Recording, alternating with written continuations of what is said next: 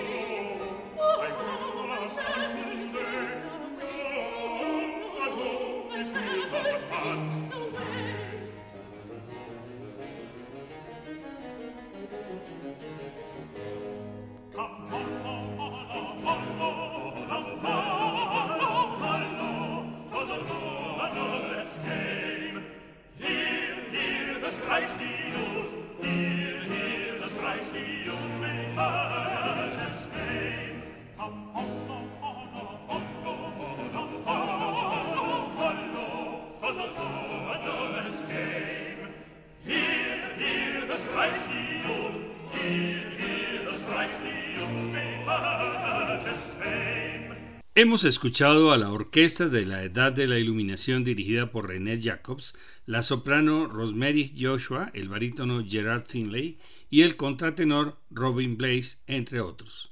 Henry Purcell fue alumno de John Blow. Nació en 1659 y murió muy joven en 1695 a los 36 años. Es considerado uno de los mejores compositores ingleses de todos los tiempos e incorporó a su música elementos estilísticos franceses e italianos, generando un estilo propio inglés de música barroca. En 1682, Blow renunció al cargo de organista de la abadía de Westminster en favor de su alumno Purcell de tan solo 23 años. En 1689 Purcell compuso su única ópera, Dido y Eneas, que constituye un importante hito en la historia de la música dramática inglesa con su célebre aria Lamento de Dido, y más tarde algunas otras semióperas como La Reina de las Hadas. Dido y Eneas es una ópera en tres actos con música de Purcell y libreto en inglés de Nahum Tate, basado en la tragedia de la Eneida de Virgilio. Relata la historia de amor entre Dido, reina de Cartago, y el héroe troyano Eneas y su desesperación cuando él la abandona. La primera representación tuvo lugar en la escuela de muchachas de Josias Priest, en Londres, en el verano de 1688. Priest era el más reconocido coreógrafo inglés. El estreno comercial de la ópera fue en Londres en 1700, cinco años después de la muerte de Purcell. La música demuestra que Purcell era capaz de incorporar a su propio estilo tanto los logros de la escuela inglesa del siglo XVII como las influencias francesas e italianas. La obra incluye danzas y coros propios de la tradición francesa. La obertura es a la francesa y los coros recuerdan a los de Lully. Al comenzar el tercer acto presenta una melodía totalmente inglesa cantada por los marineros de Eneas. La última área de la ópera es el famoso Lamento de Dido, en el mismo estilo italiano de otros lamentos conocidos. Vamos a escuchar la abertura con Le Concert d'Estrée y la dirección de Emmanuel Haim. Después la danza de los marineros y finalmente el lamento de Dios en la voz de la mezzosoprano estadounidense Joyce Di Donato.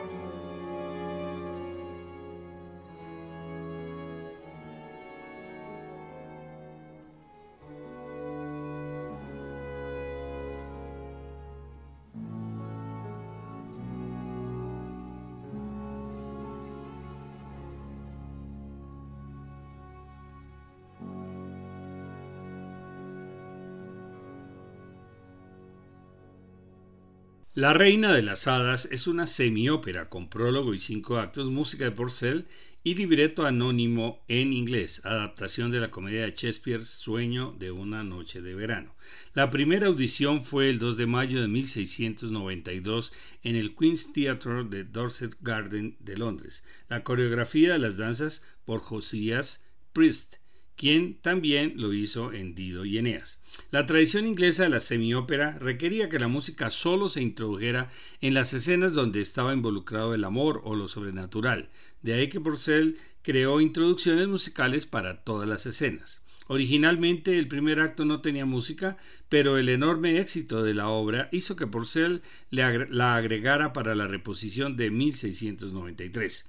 Vamos a escuchar la danza de las hadas, el rondó y la danza de los monos con la Castalia Symphony Orchestra y después la chacona del acto quinto con la orquesta de Jordi Zaval.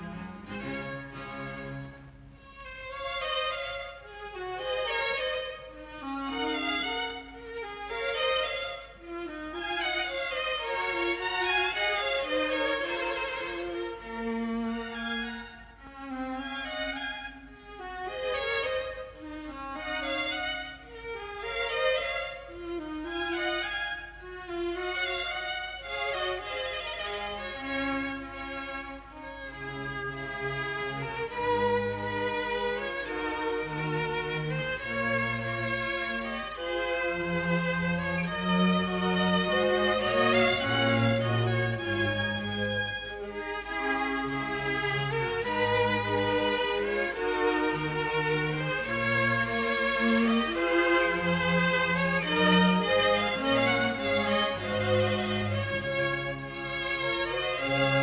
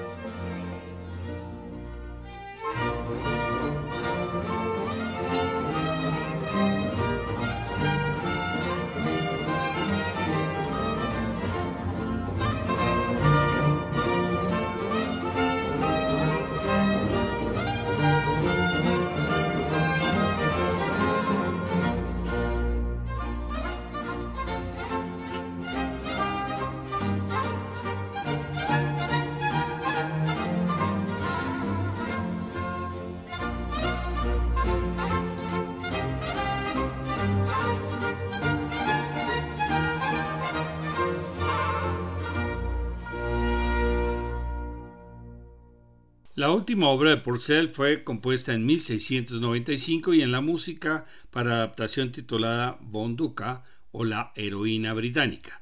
La obra de John Fletcher es una dramatización de la reina celta británica que encabezó una revuelta contra los romanos entre el 60 y el 61 después de Cristo. Pero el héroe principal es su general Caracatus. Escuchemos a Joyce Di Donato en el área Guíame a una penumbra tranquila.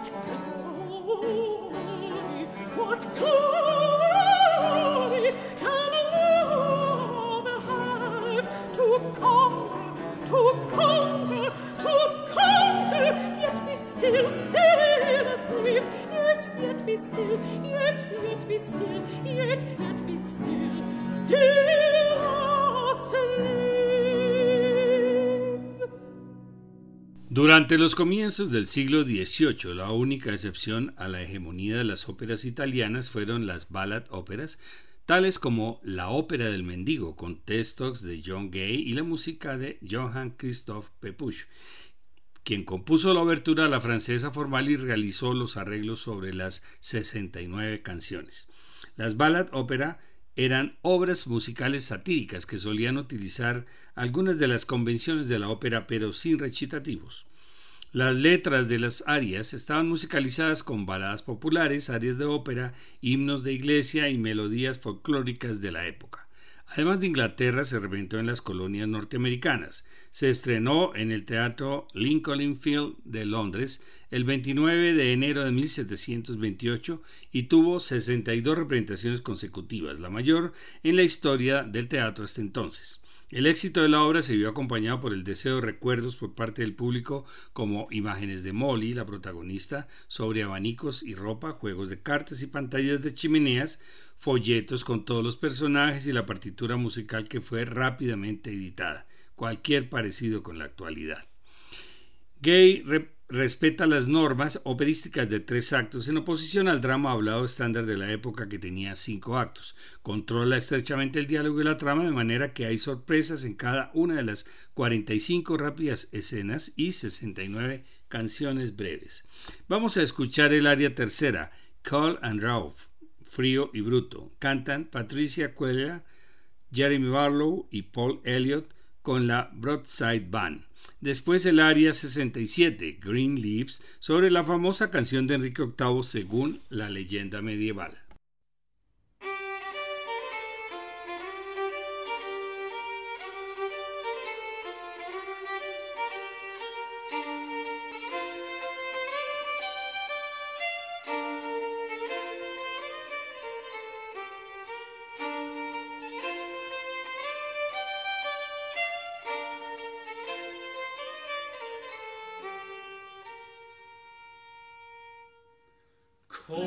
And raw the north did blow, bleak in the morning early. All the trees were hid in snow, danged by winter yearly. When come riding over now, I met with a farmer's daughter. Rosy cheeks and bonny brow, good faith made my mouth to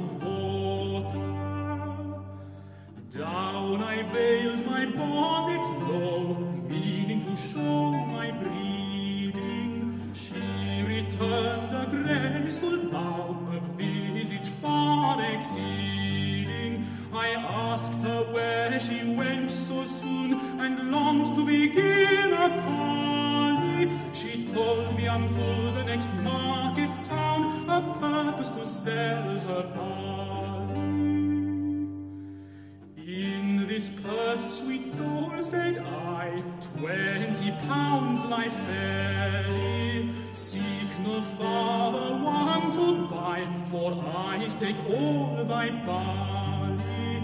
Twenty more shall buy delight thy person I love so dearly. If thou wouldst stay with me all night and go home in the morning early. If twenty pound could buy she, this I'd not do, sir. Or were my kin as poor as Job, I would not raise 'em so, sir. For should I be tonight your friend, we'st get a young kid together, and you'd be gone at the nine months' end, and where should I find a father? I told her I had been fourteen years and longer, or else I'd choose her for my queen and tie the knot much stronger. She bid me then no farther roam, but manage my wedlock fairly and keep purse for poor spouse at home, for some other shall have her bar.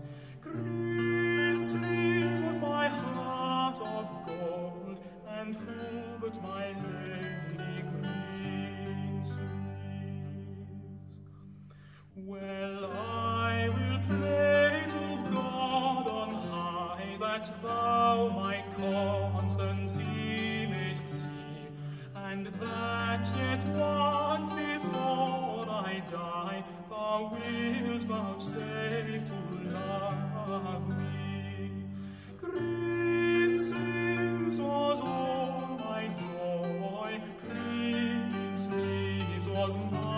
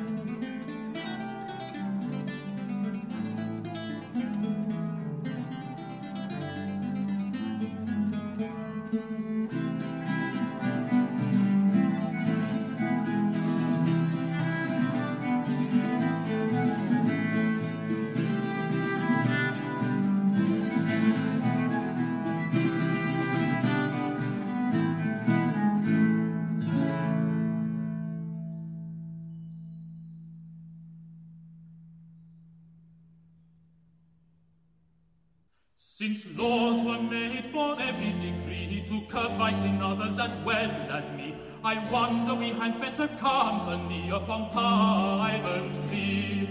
But gold from law can take out the sting, and if rich men like us were to swing, 'twould fill the land such numbers to string upon Tyburn tree. But gold from law can take out the sting, and if rich men like us were to swing, swing, 'twould fill the land such numbers to string upon Tyburn tree.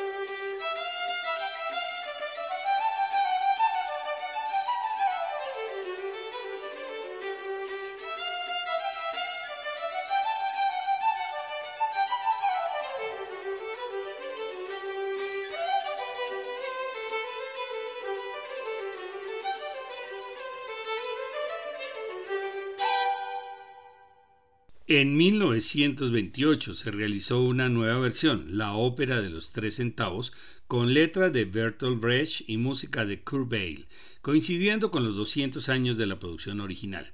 La trama es seguida estrechamente, aunque la época se adelanta alrededor de 100 años y la música es totalmente nueva. En 1948, el gran compositor de ópera inglés Benjamin Britten creó una adaptación con nuevas armonizaciones y arreglos de las canciones preexistentes y se escribieron diálogos adicionales. Hemos escuchado las primeras óperas, después el desarrollo y la evolución a partir de los compositores italianos que salieron a difundirla durante el siglo XVII y llegamos a comienzos del siglo XVIII cuando un alemán, George Frederick Handel, Viaja a Italia para conocer el estilo italiano y después a Londres, donde se convierte en uno de los más importantes compositores y empresarios de ópera del barroco. Hoy diríamos que comenzó la globalización de la ópera. Un alemán compone al estilo italiano con textos en idioma italiano para un público de habla inglesa. Handel llevó la ópera italiana a Inglaterra en 1710 con la presentación de Rinaldo y en su estilo trató de aunar la severa personalidad alemana con la gracia italiana y la majestuosidad inglesa. Es evidente su estructura como una ópera seria napolitana, pero con su ingenio para superarla y hacerla suya huyéndole a los convencionalismos. Precisamente el siguiente programa será sobre las óperas de Handel. Los esperamos el próximo domingo. Christ.